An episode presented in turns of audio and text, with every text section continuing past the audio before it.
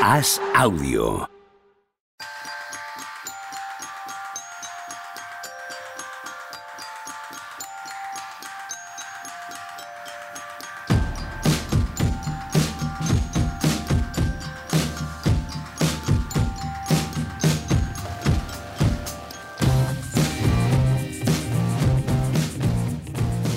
Hola, ¿qué tal? Hoy estamos a viernes 15 de diciembre del año 2023. ¿Qué pasa, Juan Marrubio? ¿Cómo estamos? ¿Qué tal, Pepe? Joder, qué voz. Claro, llevas despierto 19 horas ahora mismo, ¿o qué? Unas pocas. ¿Ves? lo hubiera adivinado. Cuando entro al diario As y, y leo crónicas tuyas de madrugada, digo, uff. ha tenido que ser el día cojonudo. No, ¿Qué pero me lo he pasa? pasado bien, ¿eh?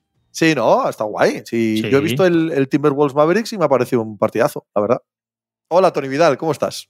Yo estoy igual, ¿eh? Yo hoy he madrugado. ¿Y eso? Pues porque los viernes me toca hacer el matinal y llevo desde las cinco y media en marcha. Yo a la hora de acostarme, normal, pues hoy me he levantado. Joder. Ahora, las cinco y media no son horas ni de acostarse ni de levantarse. Son horas de Pues acostarme. son horas de estar durmiendo en cualquiera de las circunstancias. acostarse. Sea como sea tu día, tu noche, tu, tu fiesta, da exactamente igual todo a las cinco y media que estar dormido, tío. Esto, esto es así. Oye, ¿sabéis? En estas horas de noche me ha- he recibido una, una noticia con mucho regocijo. ¿Sabéis quién está en el mercado de traspasos? No os lo vais a creer. A ver. John Collins. ¡Oh! Maravilloso, maravilloso. Lo he ¿Ah, leído esta mañana en un tweet, sí, pero pensé que era hasta de broma, dice. No, no, no, lo Ya, ya, uno sí. de los que cubre a los jazz de toda la vida. O sea, que, que debe ser verdad que ya lo quieren traspasar también los jazz. Qué maravilla. ¿Y por qué será? Joder, a Blufe, la verdad es que no existe ese jugador ya. No, no existe, no existe. Es mercancía averiada ya por todos los lados. Es relleno de traspaso en el que tienes que cuadrar salarios, ¿no? Es lo que queda ya de John Collins. Pero vuelve a su sitio natural. Que es los rumores de traspaso. Pero bueno, ya han dicho que están frustrados y enfadados ya con él los Jazz, o sea que ya es lo que dices tú, ya es definitivamente está claro que no, este jugador no. Sí, ostras, yo- me ha pasado por debajo del radar de eso absolutamente. ¿El qué? Los jazz en general, la verdad es que los Ah, jazz en sí, sí, claro. y sobre todo desde que se lesionó Markkanen, que ahora ha vuelto, pero, pero no he estado yo muy pendiente de las noticias de los, de los jazz y No, es que esto, esto ha salido esta mañana, ¿eh? ni idea. Pero bueno, pero el, eh, John Collins a nivel numérico, ya te digo, ¿eh? yo creo que los jazz pro- probablemente ahora mismo sea el equipo que menos he visto de toda la temporada. Eh, pero los números de John Collins no eran desastrosos. Pero si es que no tienen que serlo, Sí, ¿no? son más o Ah, menos ya, ya, iguales, porque ¿no? Como los Hawks, como Claro. los Hawks, que también Claro. están contentos allí, ¿eh? Los Hawks también hay, hay dramita, ¿eh? Están allí. Oh, es, que es, otro, es que es otro equipo pereza, tío, los Atlanta Hawks. Sí, sí, sí. Están ahí en, en- el grupo Knicks, Caps, eh, Hawks, ¿no? Todos estos equipos del este, es un equi- equipos pereza por completo. Sí, bueno, son un equipo del 50% que no, que por tercer año consecutivo están ahí, ahí, en medio, sin nada que les haga pensar que van a ir para arriba, pero con muchos jugadores que dices, pero es que si este sí, pues ya, pero si este sí, pero no. Pero Sí, pero es un poco falso, ¿no? O sea, hay otros, y luego hablaremos, supongo, hay otros equipos en los que si este jugador sí, que es también mentira, bueno, pero bueno, eh, si ese jugador es Kawhi Leonard, hostia. no es lo mismo que que sea de John T. Murray, ¿sabes lo que te quiero decir? Es, es como, es un equipo mentira en el si este jugador sí, este jugador nada. No, es un equipo empantanado ahí que solo depende del nivel de alrededor. Si el este mejora, ellos van a empeorar. Si el este se hunde, bueno, pues ellos van a hacer su cuarto o quinto puesto, pero, pero no son nadie, ¿no? Es, un- es un proyecto totalmente empantanado. fuera de play-in ahora mismo, ¿eh? Ujú. 9-14. O sea, son equipos Sí, de sí. 50% que están jugando peor de lo que les corresponde. Que sí, que sí, que sí, que sí. O sea, estos. Ahí están, en 14 derrotas y fuera del play-in están los Warriors también. ¡Wow! Con Bueno, pero ese es 400 otro y tema, es otro tema de, de plantilla. Sí, muy el problema de, los claro. Hawks ya sí es que lo que hablamos de los Cavaliers y de los Mavericks, que no puedes estar muchos años así porque te pasan otros por delante. Mientras intentas ver si pasas a los Bucks y a los Celtics, se te acaban pasando a ti los Pacers o el que sea, como en el oeste, ¿no? Y les está pasando, esos proyectos se están estancando porque los Cavaliers están también muy, muy, estancados y muy mal con el tema Big Staff y tal. O sea, hay varios equipos que sí que están ahí los una especie Bulls, de. y los Knicks, sí, y de son todos estos equipos que hace dos Sí, años. los Knicks, los Knicks también. Claro. Los Bulls es distinto, Parecía- porque están ahí medio en el drama, medio con los traspasos. Ahora sí pueden tener. Pero sí que hay varios equipos. A ver, a mí, a mí los Knicks también me dan, me dan una, una pereza infame. Buah, pero está tremendo, en playoff directo los estos, Knicks ¿eh? ahora. ¿Eh? Da- Dan pereza por la misma del año pasado. Es decir, porque, Ah, sí. porque la sensación es que no hay nada que les pueda llevar al siguiente nivel. Pero es que eso no es lo Pero mismo. lo poco No gusta, no lo lo mucho cansa. Además, Claro, a que el claro, año pasado es- es un poco a Branson, no sé qué, ibas viendo, ganan, no sé qué, a ver si barres sí o no, que ya estás hasta los huevos con perdón de ver si barres sí o no. Eso Tantos es. años y tal, y al Eso final es. dices, bueno, pues Sí, ¿para qué? sí, Dentro de tres años, si Indiana Pacers son exactamente lo que hoy, Sí, diremos lo mismo de Indiana Pacers. Claro, Ah, pero no lo decimos este año, bueno, pues los Knicks igual, ¿no? Son, son proyectos que, que por un motivo u otro todos se han estancado bastante rápido, además. Todos estos proyectos de, de- de tabla media en el este. Y vuestros equipos, los dos, nunca ha habido en la historia dos equipos a la vez en, con más de 18 ro- derrotas seguidas, así que os doy la enhorabuena Gracias. se han estancado. por, por esta historia. No, no, no, no. Eso por no es verdad. histórica, este momento o histórico. sea, la, la caída, la caída de Spurs y, y Pistons no es de estancamiento. Es, No. es, es como crecer mucho, pues al revés, de crecer mucho. O sea, la- el, el ir cada vez a, a ser más miserables lo están consiguiendo. O sea, no es, no es un proyecto Sí. estancado, es un proyecto que, que se hunde en la miseria como pocas veces hemos visto, ¿no? ¿no? ha pasado nunca, ¿eh? Es que todo lo que no pasa nunca es de- destacable. O sea, dos equipos a la Sí. vez perdiendo tanto. y los Wizards no podemos meterlos ahí también. Es que os que- a que- vosotros. Claro, Entonces pero ya es va que el son- asterisco ahí. Entre es- los es tres llevan ahora creo que son eso, ¿no? 54 derrotas de 55 entre los tres. Es que es una cosa. ¿Cuántas veces habrá pasado eso en la historia de la NBA? Probablemente nunca. Que entre tres equipos solo hayan ganado en 55 partidos uno y que es entre ellos. Eso, eso probablemente no ha pasado nunca, jamás. No había pasado, lo- por lo que leí, creo que en ninguna, sumando equipos de todas las ligas. Claro, hombre, en NFL es distinto. Cambia porque, claro, son casi dos temporadas de, de partidos. Pero el dato que leí era que sumando todas las ligas, mira, los, los, los Pistos 21, los Spurs 18 y sumando todas las grandes ligas americanas, nunca ha habido dos equipos en rachas de más de 18 derrotas seguidas. En todas las grandes ligas juntas. Y yo mirando el otro día que hicimos una portada en el periódico de eso, antes de la última, ¿eh? cuando yo, o sea, antes de que perdieran el último, el de los Lakers unos y los Pistons, no me acuerdo con quién pierden el último, que ah, con los Sixers, ¿no? Que me, me sorprendió que el que peores ratings tiene de los, de los tres es, muchos es San Antonio. Claro. ya lo hablamos el otro día, que es que sí, sí, San pero hace- comparado con esos, joder, no comparado con otros, comparado con los Pistons y con los Wizards, ¿eh? Sí, sí, sí, no, lo de San Antonio es. Yo, yo quiero pensar, porque es que si no mm, me borro de esto, que es el plan.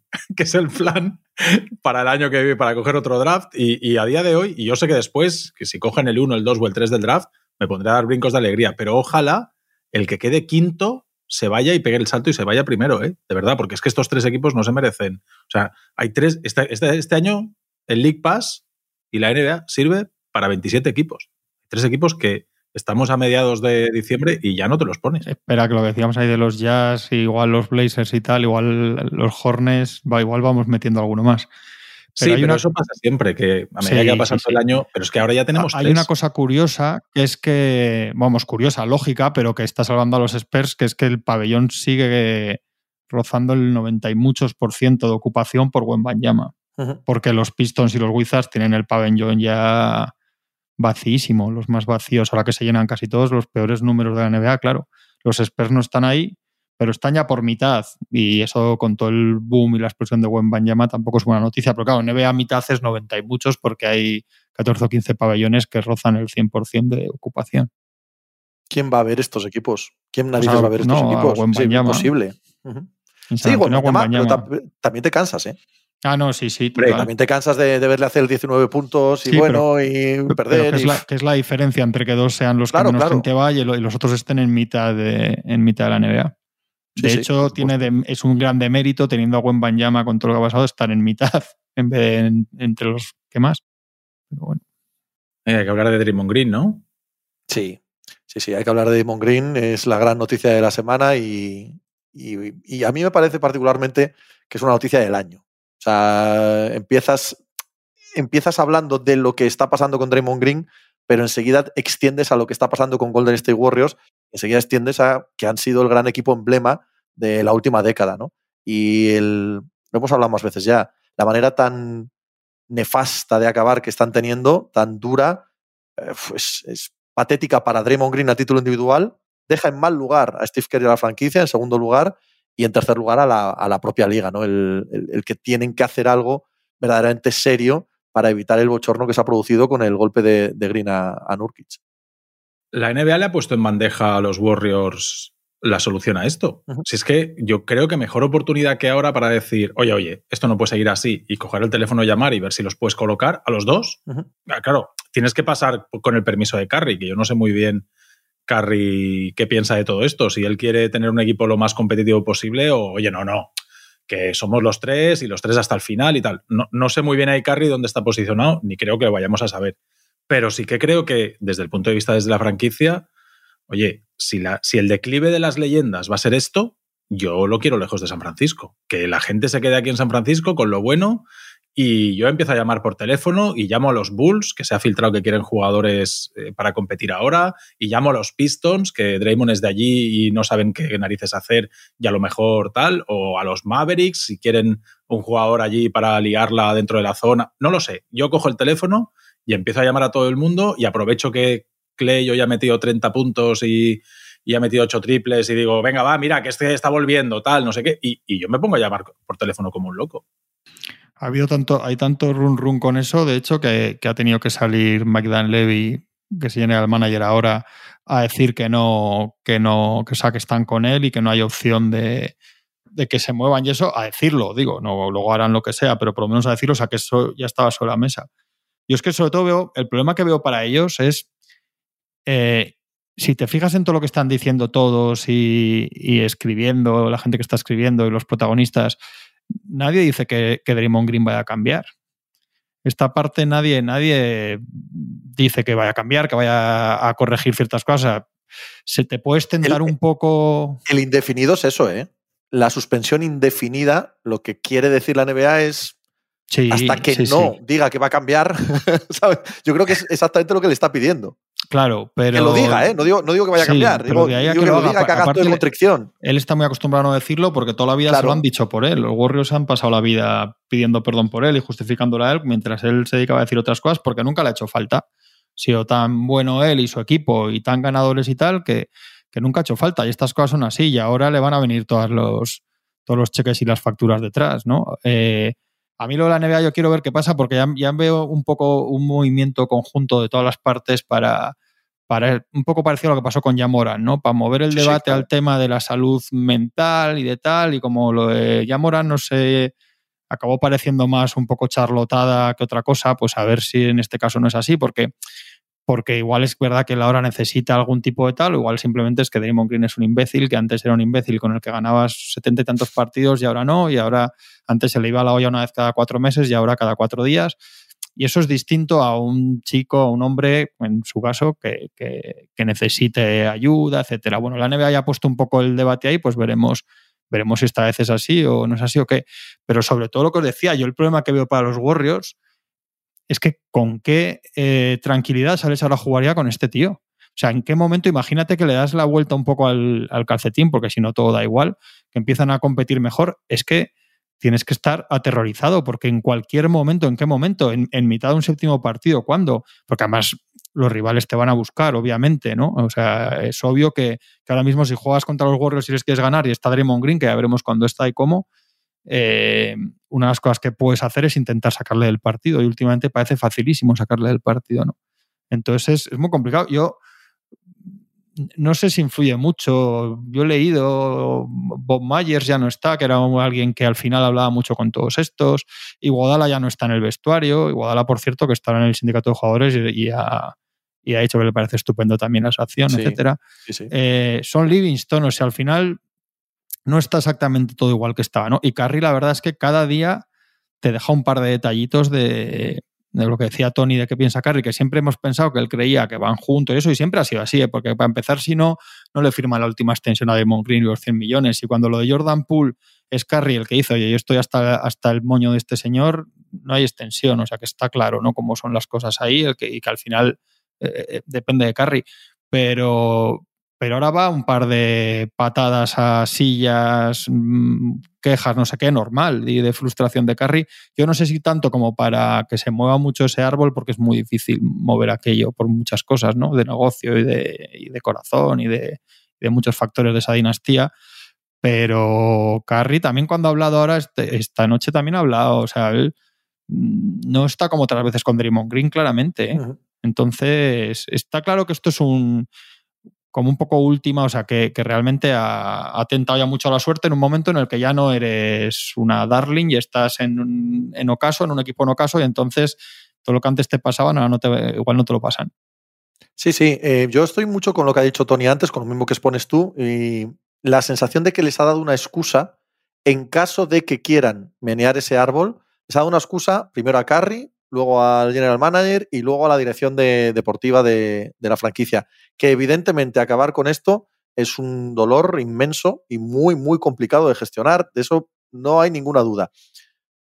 Pero que tú no quieres tampoco que tu imagen se vea asociada ¿eh? a, un abusón de este calibre y a un macarra que, cuyas imágenes son, son tan, tan realmente repugnantes. O sea, no es solo pelearse o no es solo pegar un puñetazo, es la sensación de, eh, impunidad, de ir por encima del bien y del mal, de salir luego a rueda de prensa a tratar de justificarte diciendo que no le has querido pegar. Todo ese tipo de cosas a la imagen de la franquicia que más vale o la segunda franquicia que más vale de la NBA empieza a erosionarle más todavía que el beneficio que puede obtener de seguir manteniendo vivo eh, la idea eh, del mejor equipo de todos los tiempos. Les ha dado una excusa que yo no sé si van a tener capacidad de mover o no, o si quieren moverlo o no, pero no me cabe ninguna duda de que desde el punto de vista también del negocio ahí se están moviendo cosas. Se están moviendo cosas de verdad para tratar de quitarse de encima la losa que ahora mismo supone la imagen de Draymond Green.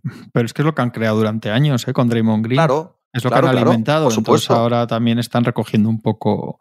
Y de hecho, en, San Francisco algún periodista ha sacado el tema de los contratos de televisión, incluso que Joe Dumas le ha echado en cara, o sea, le ha metido incluso a Green por el lado de, de que no está la NBA ahora para andar dando esta imagen y tal es que cuando tú ganas muchos partidos se te permiten ciertas cosas que cuando los pierdes, ¿no? Eh, y lo hemos visto, lo estamos viendo y, también, y también que cuando estaban ganando tantos partidos era un violento y un cabrón y un abusón, pero con más cabeza que ahora. o sea, la, desesperación de verse jugador menor también le afecta a él. ¿eh? Eso, eso también es real. Hombre, si estamos viendo que está alterando el carácter de Carry, que no le habíamos visto nunca un mal gesto y el año pasado ya tira el protector bucal cuando se le va con alguna actitud de, Jordan Poole. Eh, este año la patada, lo que ha dicho Juanma, la patada a la silla que vimos el otro día. O sea, que cuando tú ganas eh, hay ciertas cosas que dices, bueno, pero cuando tú pierdes y pierdes y pierdes y pierdes y ganas uno de cada tres o de cada cuatro y entras en esa dinámica, se, las cosas que antes te daban un poco igual, ahora ya no te dan tan igual y te frustra y te vas cabreado a casa y, te altera el carácter. Y cuando tú eres una superestrella, se te permiten ciertas cosas y lo hemos visto con, con Harden, lo hemos visto con, con un montón de jugadores y cuando no ganas partidos, pues, pues no se te consienten. Con lógica. y, y, lo que estamos viendo es, es absolutamente indefendible e intolerable. De ahí que a mí particularmente lo de que la NBA lo suspenda de manera indefinida, aunque también estoy de acuerdo con Juanma, muy probablemente acabe en un eh, nos sentamos a hablar con él, eh, está cuatro días en eh, tratamiento psicológico, habla con Adam Silver, Adam Silver lo ve cambiado, Draymond Green sale a sus podcasts, uno de sus 400 podcasts, hay que ver qué cantidad de podcasts tiene alguna gente, pero bueno, bien, el caso es que saldrá en unos podcasts diciendo que no, que él ha cambiado, que ya nota que no tiene que ser así, por primera vez en su carrera va a poder decir eso, por primera vez en su carrera no va a salir a decir yo no me arrepiento de nada y yo voy a... No, eso ya no va a poder ser así y en cuanto eso pase, le levantan el indefinido. Sí, pero ya queda la espada de Damocles encima de su cabeza, pues como lo llama Morán, que la siguiente igual son 25 partidos. Mm. Que la siguiente eh, ya vamos a tener la excusa perfecta para decirte, mira, hasta aquí hemos llegado, ¿no? Y yo creo que eso es lo que significa exactamente el indefinido de la NBA y que sí que ha marcado un antes y un después en, en la actitud y en lo que puede y no puede hacer Draymond Green en pista. Sí, yo estoy de acuerdo en eso. De hecho, él cuando habla después del partido dice todas estas jaimitadas que, que comentabais de, que no le quería pegar y no sé qué. En realidad él ya está hablando a la NBA ahí. Él no está diciendo una cosa al público con sentido común. Él está como si estuviera en un juicio, como si fuera el abogado defensor en un juicio. Está diciendo una serie de cosas sin sentido, pero ya está presentando su, digamos, su, su caso ante la NBA, ¿no?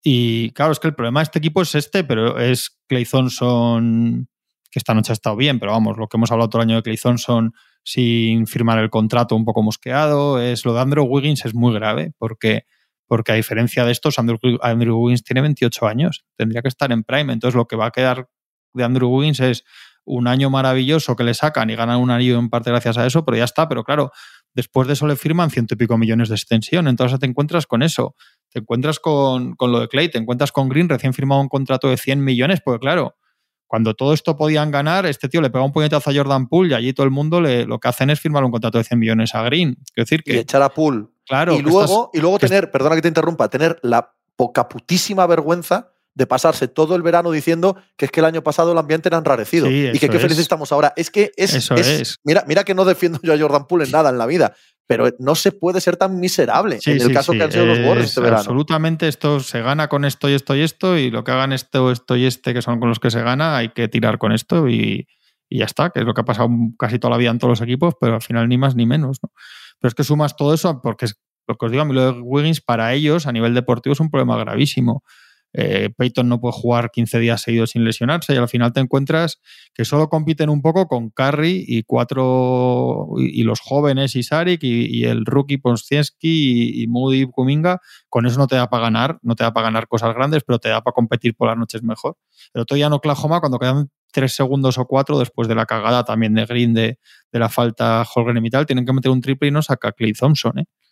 Eh, o sea, que están pasando Iker muy a regañadientes, porque es muy a regañadientes y en parte se puede entender por el peso específico de ciertos jugadores. El otro día cambia el equipo en el descanso, hoy cambia el equipo, ya quita Wiggins del quinteto titular. Entonces, es, son muchas cosas juntas. Y si a eso le sumas que uno de los pocos que, te, como Carry, que cuando está se nota, aunque no está como otros años, evidentemente, pero cuando está todavía se nota mucho que es Green, es lo que dice Carrie, Carrie lo que dice todo el rato, o sea, sin entrar mucho en, en otras cosas, dice que es que este tío tiene que estar en la pista y si no está en la pista no pueden hacer nada y se está quitando el mismo de la pista todo el rato y eso no puede ser, ¿no? También lo dice Kerr. Lo dice Carrie, lo dice, Kerr, bueno, lo dice cualquiera con dos, con dos ojos en la cara. Eh, es evidente que aún en decadencia, sin él, son mucho peor equipo.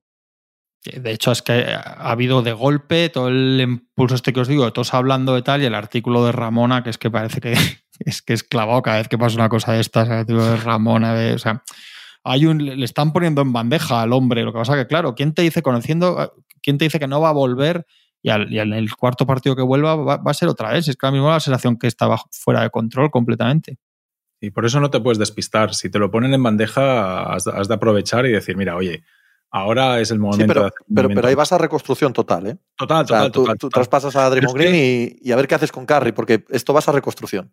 Sí, pero en lo deportivo tampoco les da. Es decir, es que están, 10-14 y tú te pones a mirarles y dices, a ver, eh, tú miras lo que tienes y dices, Draymond Green y Kevin Looney no pueden jugar juntos. Ya siempre era un problema de spacing, pero claro, si tienes un problema de spacing porque ni el 4 ni el 5 te tiran de fuera y con este Clay y este Wiggins que no te meten una de fuera, estás jugando con cuatro tíos que no te abren la pista. Eh, si sientas a uno de los dos, si sientas a Looney o sientas a Draymond Green, como los de fuera tampoco son grandes defensores exteriores, se te van para adentro y te, y te agujerean la zona una y otra vez. Y, en la segunda unidad, pues si juega Chris Paul, tira que te vas. Pero, pero con lo demás, con Moody, con Kuminga, tampoco les da para sostener la defensa con Potsiemski, con Saric, con el actual Chris Paul. Defensivamente la segunda unidad tampoco se le sostiene. O sea, cuando te vas a lo deportivo y empiezas a analizar pam, pam, pam, pam, dices, si es que este equipo ya no tiene. Si es que este equipo se basaba en mucha gente que abría la pista, que mucho movimiento de balón, defensivamente eran élite y ya no lo son. entonces, con esto tiene 35 años y ya van varios partidos de estos últimos que están perdiendo, que en los últimos cuartos está muy mal. Esta noche en el último cuarto ha metido dos tiros libres porque llegará tostadísimo, porque le ayudan menos. O no es cuestionable Carry, pero es verdad que en este punto de su carrera y con el equipo así, pues al final, en momentos que decías, bueno, pues esto se ha acabado porque ahora lo gana este, que lo hemos visto durante años y años, pues ya no lo hace y es un equipo en, fuera del play-in o peleando el play-in con 14 derrotas, empezando 6-2. O sea, que no es que estén con 14, que es que llevan 12 derrotas de 16. Eh, y en una situación muy delicada, por todo lo que hablamos, de 400 y pico millones. Es que es así, de 200 y pico millones en salarios, 200 y pico millones de impuesto. Dentro de dos años, no el que viene, dentro de dos, tienen no sé si 115 o 120 millones ahora mismo comprometidos y, y hasta ahora su negocio ha sido soltar toda la pasta que haga falta porque ha funcionado, pero como empieza a no funcionar absolutamente nada, veremos si quieren pagar los cientos y pico millones de impuesto de lujo. Sí, lo que pasa es que eh, el tema económico, el tema de gastar eso, eh, aparte de por lo deportivo, claro, va también por el hecho de que tienes que tener el pabellón lleno y el contrato televisivo regional que tienen los Warriors, aparte del nacional. Es ahí donde empezará a resentirse. Si eso empieza a resentirse ahí, es donde Joe Lacob, que no es no, no, quiere tirar el dinero igual que absolutamente nadie, empezará a recortar, pero no va a ser una línea directa con lo deportivo, ¿sabes lo que te quiero decir? Va a ser en cuanto empiece a bajar eh, la asistencia al pabellón y en cuanto alguien en la televisión regional diga, pues el siguiente contrato igual tiene que ser menos de lo que está siendo ahora. Ese es el día en el que dice, aquí se ha acabado la, tontería, aquí se han acabado el, sobrepagar por un equipo que no está ganando partidos. Es así. Y con lo que hay no van a ganar, ¿eh? No, no van a ganar. Y, claro, es que una cosa va a llevar a la otra. Una cosa, una cosa va a llevar a la pero otra. si, si se van a reconstrucción y eso significa que no van a ganar y a la vez no van a meter gente en el pabellón, Ah, no, no. Es ahí donde, tienes que empezar a, preocupar, En el, modelo de ellos no, que han montado ellos y la locomotora que van ellos no, no se pueden permitir lo que hablábamos al principio de, los pistos. Y bueno, ningún equipo se debería permitir, pero ellos no pueden. No pueden de ninguna manera. Esa franquicia vale ahora 7 mil y pico millones. ¿eh? Eso es. por 400 este. Eso en la burbuja está la NBA, que sube treinta y tantos por ciento al año las franquicias, que, que es una cosa tremenda. Esta está 7 mil y pico, la más valiosa. De, ¿no? no detrás de los Cowboys, creo de todo el deporte americano.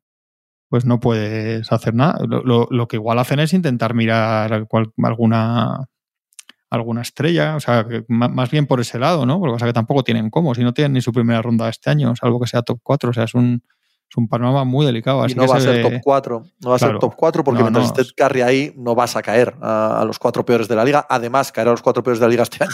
Hay tres. Está carísimo. Estás ocupados ya, ¿eh? ahí al principio. Perdón, pero llego este tarde aquí. Así que se le ve tan contento. Ha ganado ya una cantidad de partidos inasumible. no van a ganar entre los tres, no van a ganar los que llevan ya los Warriors. Por eso se le ve tan contento a Myers ahora en la televisión. Efectivamente, Se, ha quitado, se ha quitado en el momento justo que había que quitarse de allí. Pues cuanto más tarden, más se va a devaluar todo esto, ¿eh? Sí. sí, sí, claro. Sí, es así. La situación es endemoniada. Es así. o sea, no hay, no hay solución buena ahora mismo. Y, muchas veces más rápido que parece. ¿eh? Que la gente dice, bueno, es que mientras estén estos, la gente va. Aquí la gente dentro de tres meses, como esto pidan todos los días, se pone en YouTube los partidos de 2016 y quiere ver a esto, ¿sabes? Y que tú ahora Draymond Green, a lo mejor aún le encuentras, a lo mejor aún le encuentras sitio. Si te la vuelve a liar y le cae una sanción de no sé qué, el, el valor de Draymond Green se empieza a convertirse en un contrato tóxico absolutamente. Y con Clay, como no llegues a un acuerdo o a alguien se le ponga, se le enciende la bombilla y ah, pues yo le voy a poner un, un dinerete este verano a Clay Thompson, un par de años, solo, un rollo lo que han hecho con Van Vliet, ¿vale? De decir, oye, no, mira, yo tengo espacio salarial, y a mí me encaja Clay Thompson y le puedo pagar uno o dos años mientras reconstruyo y ya está. Y, si los burros lo quieren, que amoquinen y que pongan todo el dineral. Y, y, se te va gratis. Sin... O sea, que cuanto más vayan dejando esto, más se les puede complicar. Sí, no sé si más, no sé si más es la palabra, porque eh, claro, eh, no hay valor lo poco que tienes. el que, el que tiene el, el, acelerador para pisarlo, ¿no? Es Stephen Curry. Sí. Sí, sí, eso no hay ninguna duda el que puede acelerarlo, frenarlo, manejar los tiempos, al final es él, porque Kerr en esto no pinta mucho. De hecho, el, final de Kerr, o sea, no el final de Kerr, el final de proyecto mm, está dejando una muy mala imagen de Steve Kerr. O sea, todo, todo, lo, que, lo que ganó, que no se va a quitar porque está ahí, eh, no me refiero a lo que ganó como títulos, ¿eh? me refiero a, su prestigio y a su imagen. Eh, eso, eso queda incólume a la historia. Pero la manera está tan, happy flower, de gestionar, de ser amigo de todo el mundo, de decir cosas bonitas y tal, en la decrepitud que estamos viendo ahora, está quedando como alguien sin autoridad, sin mando y sin capacidad para eh, gestionar el grupo. Y no le está dejando en buen lugar a Steve Kerr tampoco todo esto. ¿eh? ¿Qué errorist le llaman algunos en San Francisco? Quizás no llegaría yo a tanto. Por eso que hay gente muy no, no, está gestionando bien este final de, ¿eh? Deportivamente lo está haciendo muy mal con las rotaciones y, eso, que igual no se puede hacer mucho mejor con vacas tan sagradas. Pero es que además en concreto él, nunca ha tenido y nunca tampoco, lo que menos ha disimulado él de todo es dentro de esa actitud que tiene el que dices tú, Lo que menos ha disimulado es que él, no, no, se, no se lleva bien con Draymond Green. Es que es así hace años y está claro, ¿no? Lo que pasa que eso, que, que, a todos les ha convenido, etcétera, pero yo no creo que Kerr sea una voz de autoridad en el asunto de Draymond Green, de verdad. Yo lo tacho. Yo creo que la voz de autoridad que queda ahí para Draymond Green es Stephen Curry. Que lo único que le claro, puede pero es suficiente. Myers y Wodala y tal, lo único que le puedo coger de la oreja a este, de verdad, es Stephen Curry. A los demás se los pasa, se los pasa a todos por el arco del triunfo este suficiente prueba de lo que estoy diciendo de Kerr. Sí, sí, sí. Exactamente sí, sí. a eso me es refiero. Que con este, es que con este hace años, o sea, yo creo que es lo, lo menos disimulado que ha tenido Kerr. Que es que él no se lleva bien con Green, lo que pasa es que él sabe que, igual que Curry, que tal, saben que lo, que lo necesitaban y lo han necesitado todos estos años. Sin duda. Hay que hablar también de, del otro, de Anteto. Bueno, a mí, me dio, a mí me dio una vergüenza todo lo que a pasó. Todos, de, a todos. Es, ¿no? es, es, espeluznante. De, de verdad. sonrojo, de verdad. Es... Menos mal que luego hay algunas cosas graciosas y tal, y te vas riendo un poco porque el momento era como muy de yo apago esto y no. ¿Qué ha pasado? Tiene con, que salir la, la señorita Maricalle allí. Oye, niños, va, ya está bien, dejad de. Por si acaso alguien no lo sabe. Por la pelota. Eso es. Por si acaso alguien no lo sabe, mete 64 puntos, que es el récord de anotación. Quiere quedarse con el balón del partido, pero hay un rookie en Indiana Pacers que metió su primera canasta. Entonces los Indiana Pacers roban el balón para que se lo quede el rookie y se vea. Mete un tiro libre. Robobo de la Jojoya, eh, Pero... película de martes y 13, y de Giannis Antetokounmpo buscando el balón por todo el pabellón. Faltaba me- Leslie Nielsen de investigador mejor es que privado el- allí o algo. ¿eh? que el rookie había metido un tiro libre ya o una Sí, sí. canasta en la final con los Lakers, pero como no es temporada regular, justo a la final, claro, no lo contaron. cuenta. No, es, es ridículo. El tema es absolutamente ridículo, lo mires cuando lo mires. Y justo después de esto, además, han fichado los Pacers a James Johnson, con lo cual había más chistes, ¿no? De- pero, claro, de que ya a ver si va ahora ante Tocompo para allá igual de. Pero yo, yo- yo creo que al que, que de todo el sainete, yo es que creo que ante Tocompo sale horriblemente mal de esto, ¿eh? O sea, para decirle, muchacho, ¿qué estás haciendo tú? Sí. Sí. Yo leí a alguien, no, no, no quiero caer en la exageración porque es una chorrada, claro, pero leí a alguien una cosa que me hizo bastante gracia porque te lo, te lo pareaba a, la vista, ¿no? Se vio ante Tocompo muchísimo más quemado porque no consiguiese este balón que por perder en primera ronda de playoff, que dijo que no era un fracaso, que era jugar, que tal. Aquello lo entendió perfectamente como algo que así es la vida, sin embargo, el puto balón este no lo entendió como algo Y no sé que el si universo dijo- y la vida y el contexto, ¿sabes? Y no sé si dijo después que era también porque era con, es que esto no sé si es verdad, ¿eh? Con el que había pasado Curry, o sea, eh, Lillard se había puesto quinto en triples. Ujú. ¿Esto lo dice o no lo dice? No, es que yo lo sé, no me suena, algo, no lo sé no, tampoco, Es que ¿eh? no lo sé, igual era No sé, alguna no broma, sé. algún fake o algo, pero bueno. Pero, Pero no puede estar, tal y como esté en la situación. Yo os dije que a mí hay un punto en- entre el anillo y lo de después y tal, hay un punto que empieza a cambiar Giannis Antetokounmpo como jugador franquicia de su equipo y como tal, y estas cosas estas cosas eran increíbles de él, ¿eh? de lo que era él, de otro perfil, de precisamente otro, otro tipo de figura, digamos. Aparte que Sí. más allá de eso es una chiquillada vergonzosa, se la haga quien la haga, vaya. Se hablaba de que él al principio era un tío súper humilde, que Sí. le daba todo vergüenza, que tal, no sé qué, y ahora de repente las ínfulas de diva de, oye, no, yo soy quien soy y el balón, y pues es que precisamente por ser quien eres, que no eres, que eres, que eres mucho, que eres, que eres MVP, que tienes un anillo, oye, no te dan el balón, tío, métetelo donde te quepa, que a mí no me hace falta, yo, yo me llevo los 64 y la victoria. Y, y, bueno, es, es la grandeza, ¿no? Es, es la grandeza de algunos jugadores, de la personalidad de algunos, también se ve aquí. Y esto lo que demuestra es que Giannis, en la cabeza de Giannis, es muy pequeñito. Y que tener el balón de cuando mete 64 puntos es una cosa súper importante en su vida. Y eso demuestra que tú, en tu cabeza, eres muy pequeñito. Sí, estoy de acuerdo con los dos y además incide en esta idea que a mí particularmente me desagrada. Aquí ya estamos en plan viejos eh, gritando a las, a las nubes, perdonadnos, ¿vale? Esto se llama mínimo veterano, a ver, ¿qué esperabais, no? También. Pero bueno, el, me desagrada esta idea general de los jugadores actuales preocupándose por tantas cosas que a mí Sí. me parecen muy menores, ¿sabes? Y, y récords y puntos y baloncitos y números de redes sociales y Sí, sí. en general me parece que se preocupan de unas chorradas, tío, que, que no Sí, puedo sí, evitar. totalmente, totalmente. Estamos estoy en un totalmente cambio generacional de la leche, ¿eh? No, no, no. Yo hoy me he puesto a mirar la clasificación y solamente hay un jugador, un primera espada con 30 años o más en playoffs y es LeBron James. O sea, todos los demás están Giannis y, y Jokic y Embiid. Y todos los demás son, entre comillas, jovencitos recién llegados. O sea, el equipo de Anthony Edwards, Tatum todavía son 25-26 años, Doncic, eh, Halliburton, Banquero. Bueno, es que de esto hemos hablado, ¿no? De esto hemos hablado. Eh, parece que es el año del punto de Sí, sí. inflexión de- de- del cambio de Fox. paradigma de las grandes estrellas de la liga. me he puesto a mirarlo esta mañana eh, también por, porque que estamos en un momento de. Yo, yo he titulado el matinal esta mañana, la NBA es aburrida, porque llevo de tiros libres vistos en los últimos días.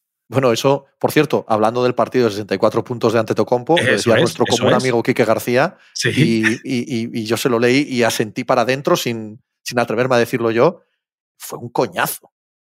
Fue un coñazo. Entre la dinámica que tiene de tiros libres Antetokounmpo, que tarda minuto y medio por tiro libre y que tiró 300, o sea, bien, bien por él y bien por el récord y bien porque hay que ganar partidos, faltaba más.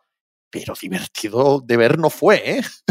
Mira, os- eh, respecto a los tiros libres, os, os- os doy unos datos. Este año, Shai tiene en 20 partidos, son 6 con más de, con más de 10 tiros libres, 2 de, con 18 tiros libres.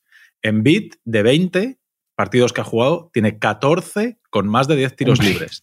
Uno con Me parecen 21. pocos, me parecen pocos. No, no, pero es que hay 7, pero Juanma, es que hay 7 partidos que no ha jugado el último cuarto. Sí, es que, Sí, sí. es que eh, Giannis tiene 13 de 23 con 10 tiros libres o más, con- contando el del otro día de 32. Lillard y Trae Young tienen 8, Doncic tiene 7 y Fox con 18 partidos jugados tiene 6. Y me he ido a ver el, registro de los últimos años, digo, a ver cómo ha ido la evolución de los tiros libres, porque en la era post-triple, que hace 5 años decíamos, oh, los triples, los triples, ¿qué qué va a venir después? La NBA es una mierda porque allí todo el mundo llega y tira de 3 y tira de 3 y pensaba, y había gente que salió el debate de la línea de cuatro puntos y todas estas cosas. Y hemos pasado de la época del triple a la época del tiro libre. Me he ido a mirar y están jugadores con más de siete tiros libres por partido. Hace 10 años había 10. Hace 5 había 13 y ahora hay 14. Co- El vigésimo que más tiros libres lanzaba, hace 10 años lanzaba 5,3. Hace 5 años 5,9 y este año 6,2. Con el décimo, hace 10 años, 7. Hace 5, 7,4 y este 7,5. Y, y el que más lanzaba hace 10 años era 9,7. Hace 5, solamente uno con más de 10, que era Harden, con 11,5. Y este año ya hay dos con más de 11, que son Giannis y Embiid. Es decir, que las estrellas de la liga cada vez están lanzando más tiros libres. Después de la época del triple, resulta que no viene el de cuatro puntos, viene el de uno. Vamos de uno en uno.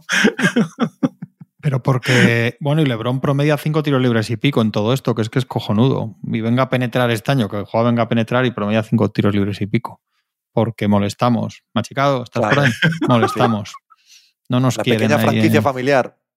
No, pero lo de- es curioso lo de Lebron. ¿eh? Yo creo, y yo, yo creo que de verdad que es por la forma de jugar. Yo creo que es porque hace menos gansadas que otros. ¿eh? O sea, que no, Sí, que no acuerdo, penetra sí. pensando en comprarla, que es muy fuerte físicamente y que no penetra haciendo las gansadas que hacen otros. eh, Yo creo que, el- que a los Lakers a veces les arbitran muy bien, es así, pero que a los Lakers, a, LeBron en concreto, no le, no, le pitan, no le pitan también como a otros.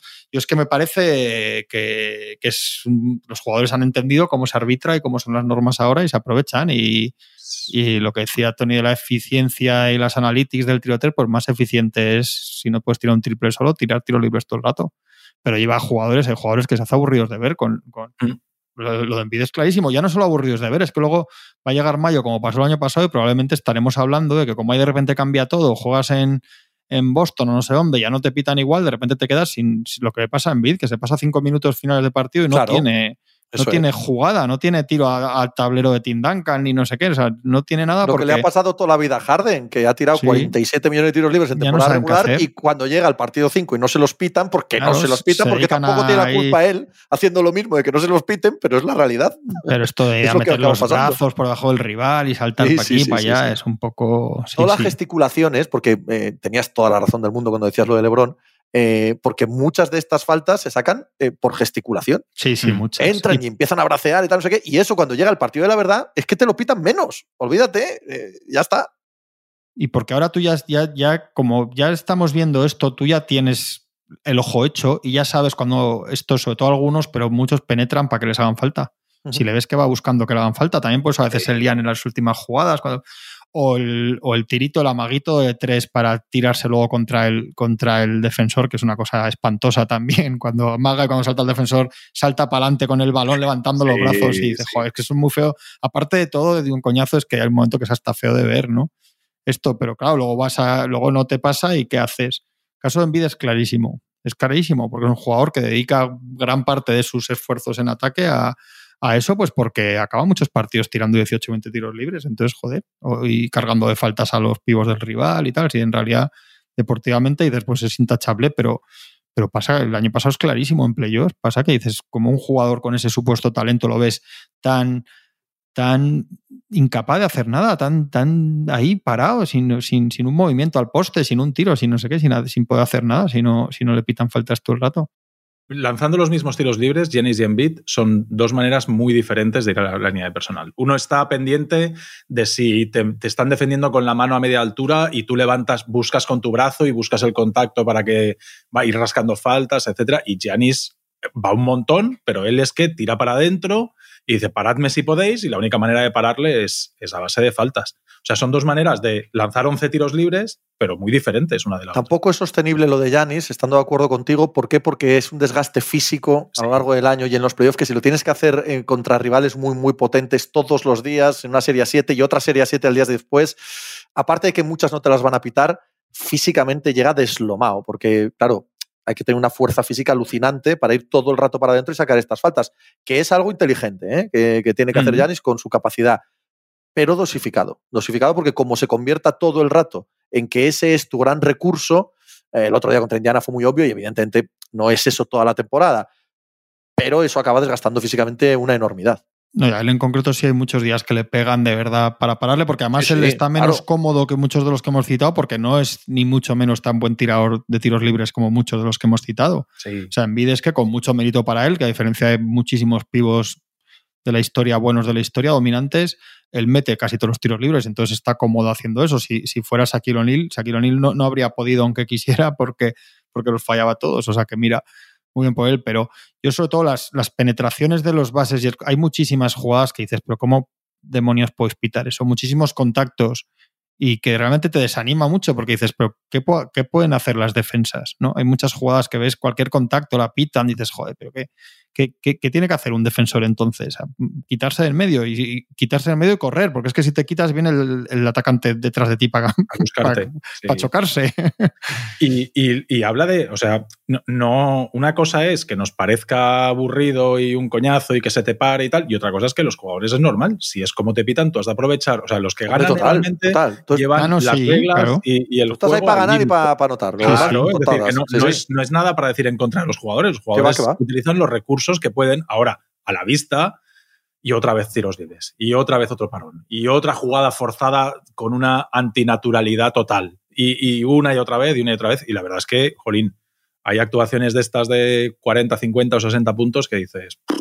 Es un poco lo que dice Juanma. Eh, por supuesto, no es culpa de los jugadores en modo alguno, pero sí de las dinámicas de arbitraje. se ve tan obvio que luego la misma dinámica de arbitraje no funciona igual en playoff en la misma liga que amigo mío, ¿sabes? Eh, salta a la vista tan obvio que, no me digan ustedes que no es, entre comillas, culpa suya. Ustedes permiten, crean leyes y las, eh, las ejecutan, las arbitran como ustedes quieren. Esto podrían pararlo si ustedes quisieran. en el pecado llevan la penitencia, porque el problema es que muchos ya se, les está metiendo en la memoria, en su memoria de juego, entonces ya es lo que hacen. Ya, yo creo que hay muchos que ya no pueden evitarlo. Si quiere, cuando llegan estas situaciones de estar fuera de casa en playoffs y ves que no va la cosa con los árbitros, pues tampoco lo siguen haciendo, pues porque al final, cuando haces una cosa todos los días, en 82 partidos, perdón, en el 85 hacer lo mismo. Tampoco es tan fácil cambiar el chip en las situaciones. Es que como, como filosofía, digamos, filosofía, como asunto práctico es intachable. Tú vas todo el rato tíos que tienen un 85-90% en tiros libres algunos, vas todo el rato línea de tiros libres. Claro, a muchos de estos les defiende el mejor rival del otro equipo, entonces, el mejor defensor, perdón. Entonces te quitas del medio. A Lilar, por ejemplo, siempre han defendido los, Ludor de la vida y compañía, los Jeru Holiday, pues es que si aparte de meter seis tiros libres en el primer cuarto, pones a uno de estos con dos o tres faltas, o sea, que, que- que en ese sentido tienen. ¿cómo, cómo, no- cómo no lo van a intentar? Y los entrenadores les dirán que lo hagan. Le dirán, oye, mira, que Claro. Pero, pero el problema es eso, el arbitraje y tal. Esto es lo que hace dos o tres años, ya no me acuerdo cuándo fue, hubo, ta- hubo tal castillo y tal debate con Harden y con tal, que fue cuando se, se, se vendió que se iba a cambiar y no se ha cambiado nada. Mira los números Duró un mes. al revés. Duró un Sí, mes sí, duró un aquello mes. y enseguida volvimos a lo mismo. Todos, todos. eh, jugadores, árbitros, espectadores, todos. volvimos exactamente a lo Hay mismo. jugadores ahora con tal talento y tal velocidad. Yo veía hoy el, que el, el SAI contra Fox y dices, claro, a este nivel físico que tienen estos jugadores ahora, este talento, estos movimientos y, y con lo que pueden hacer los defensas, ¿qué vas a hacer? Si es que es cuarenta Claro, y no. tantos puntos contra cuarenta y tantos, no puedes hacer Todo esto nada. pasa porque los árbitros dejen jugar más. Y esto además va a generar Sí. más competitividad, va a generar mm, fuera el buenismo este que hay en la NBA de que todos se llevan bien y que no, van a- va, va a empezar a haber rivalidades y va a empezar a la gente a volverse a zurrar y tú tienes que poner un límite. O sea, la NBA al final se ha quedado en término medio, es decir, cuando alguien la lía parda, no le están metiendo un paquete tremendo, pero a la vez está que no se pueden tocar y que tal y no sé qué. Jolín, deja jugar más, Sí. hace el, hace el- hace el juego más físico, más fluido, pero cuando a alguien de verdad se le vaya la cabeza, lo echas dos meses a la grada y verás cómo pu- pueden jugar fuerte, pueden jugar físico, el juego va a correr mucho más y va a ser más divertido de ver, pero tú, pero con unos límites que sabiendo que el que de verdad se le vaya la cabeza y le suelte un guantazo a otro, se va a echar dos meses sin jugar. Y la NBA se ha quedado en el otro lado, en los dos lados. No, perdona por interrumpirte. Estamos en esto, creo que los tres absolutamente de acuerdo. Ni siquiera tiene que ver con cambio de normas ni nada que se le parezca. Es una directriz de cómo eh, llevar los partidos, cómo interpretar el juego, cómo interpretar la fisicalidad del juego y la velocidad del juego. Nada más. No, no, no es ninguna otra cosa. Y, y también cómo dejar de sobreproteger tantísimo a las estrellas a las que quieres evidentemente que cada noche haya un récord y que haya 35, 40 puntos porque eso te vende mogollón, aunque en el partido en sí mismo no sea muy divertido, sí es muy divertido hablar de ello y sí es muy divertido eh, poner al día siguiente mil memes y mil eh, imágenes y highlights. Entonces, eh, no sé si es que es otra de esas cosas que a algunos no nos parece especialmente bien, pero que no tienen por qué arreglarse porque a la liga ya le parece que va bien. O sea, entonces si a la liga le parece que va bien, ¿por qué narices va a arreglar nada, no?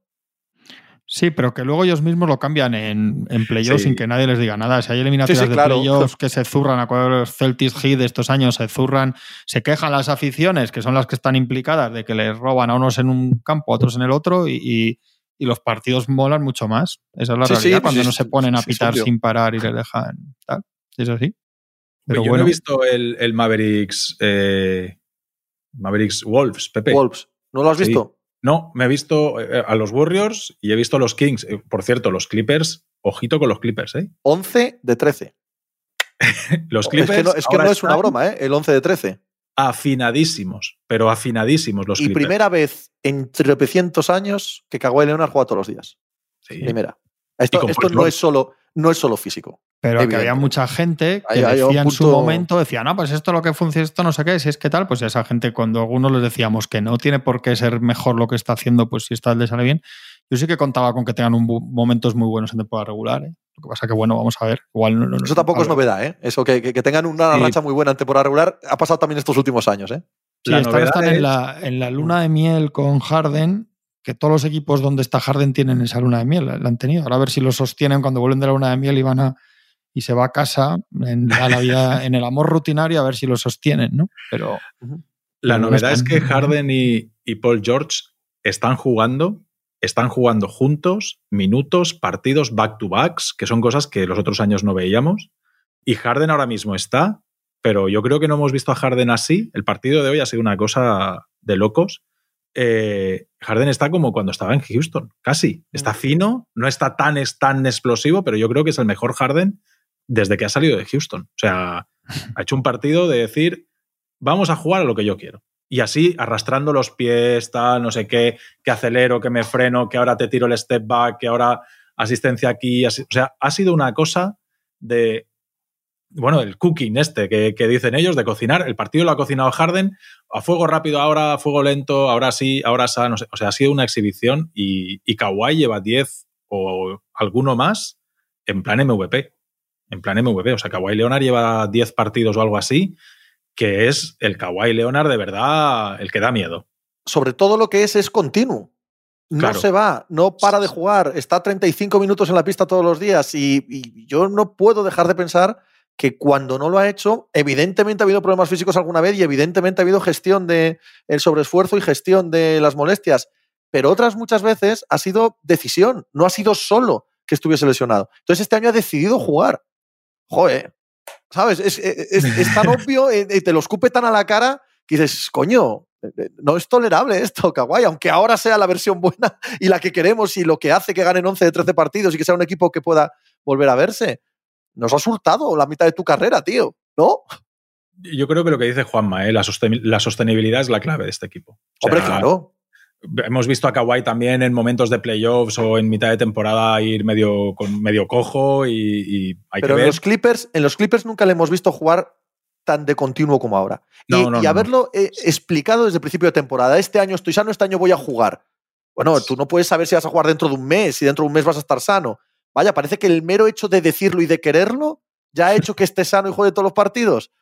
Es, es tan de lo he decidido que también es un pelín obsceno esto, ¿no?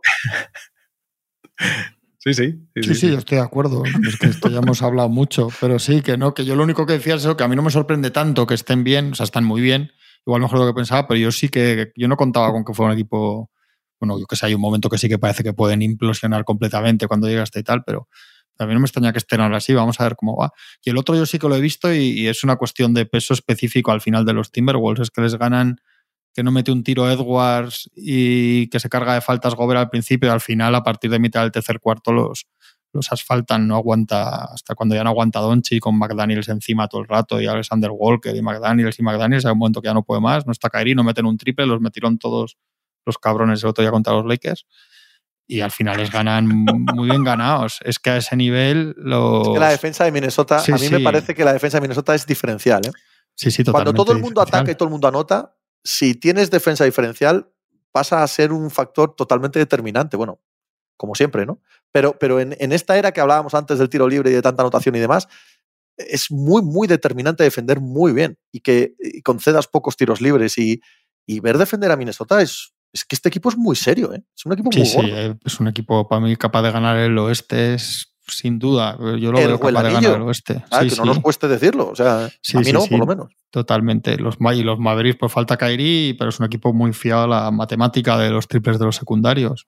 Doncic empieza de maravilla, que dices cómo está jugando también contra esta defensa, pero, pero acaba mal por eso, porque ya no le da más de sí. Hay un momento que ya no, que está boqueando, ¿no? Pero para mí eso, los Mavericks van a depender siempre demasiado de, o sea, no, no van a ganar eliminatorias de siete partidos dependiendo de, de los triples de los secundarios que tienen ahora mismo, seguramente. Gobert es el jugador defensivo del año. O sea, lo de Gobert este año es, es, es de verdad. Sí, sí. ¿Cómo se, queda, ¿Cómo se quedan los pick and rolls con el jugador exterior? Es, hay muy poca gente en la liga que pueda hacerlo. Davis, Nada más, poco más, de verdad. Sí. Pero hoy, hoy se carga de faltas y entran a Reid y les mete siete triples y Sí, sí. es que tienen siete, ocho. Es que hoy, hoy se carga de faltas Gobert y hoy Edwards hace un partido espantoso. Sí, sí. pero espantoso. Claro, y ganan igual, y ganan fácil. Si tienen 7-8 ahí en la rotación, los 7-8 primeros es un equipo buenísimo. Con Alexander Walker, Inas Reed y tal. Pepe, me he ido a ver, eh, porque Pepe ha dicho pocos tiros libres. Digo, ostras, es verdad, es una cosa que no había visto. ¿Cuántos tiros libres le tiran a los Wolves? Y están octavos en. El- es el octavo equipo que menos tiros libres le lanzan. Adivina quiénes son los dos equipos que menos tiros libres les lanzan. Les lanzan. Les en lanzan. San Antonio Spurs y Detroit Pistons. No. Hombre, les lanzan es que les pitan poca, menos, ya, menos joder, tiros de hombre. tiro. Los, los Lakers, un chiste. Es muy fácil. los Lakers y los Lakers de la G-League, los South Bay Claro. Lakers. Los Lakers y los Celtics. Sí, sí, sí. Eso no hay duda. Y terceros, los Knicks. Cuartos el Madrid, no me digan No, más. bueno, cuarto Miami Heat. Cuarto Miami Heat, que tampoco, tampoco sacuden, tampoco defienden esto. Coño, Vaya, es que hombre, defender bien es defender sin faltas. No sé qué Claro, queréis tío, decir es arte. Es un No sé qué insinuáis, pero mira, los gorros que este año no defienden un pijo están venga a hacer faltas. Hay que, hay que tener salero y conce- concentración y salero. Y también, y también es importante llevar- llevarse bien con la gente, Juanma. Es simpático, hablar bien con los árbitros, joder, llevarse bien está muy bien, es, es bonito. es importante, claro, porque al final la vida no es solo el partido. Es que es así. El equipo al que más le lanzan es Indiana, que es normal porque juega 7 millones de posesiones por partido. Y el segundo al que más le lanzan es Detroit Pistons. ¿Ves? Ahí venía mi chiste. bueno, el, eh, tenemos un calendario de Navidad que no me sé, así que vuelvo a decir cuando volvemos a, hablar. Lunes y jueves, dice, dice el productor. Lunes y jueves la semana que viene grabamos. Parece que se confirma. Pasad buen fin de semana. Hasta luego. Hasta luego. Chao.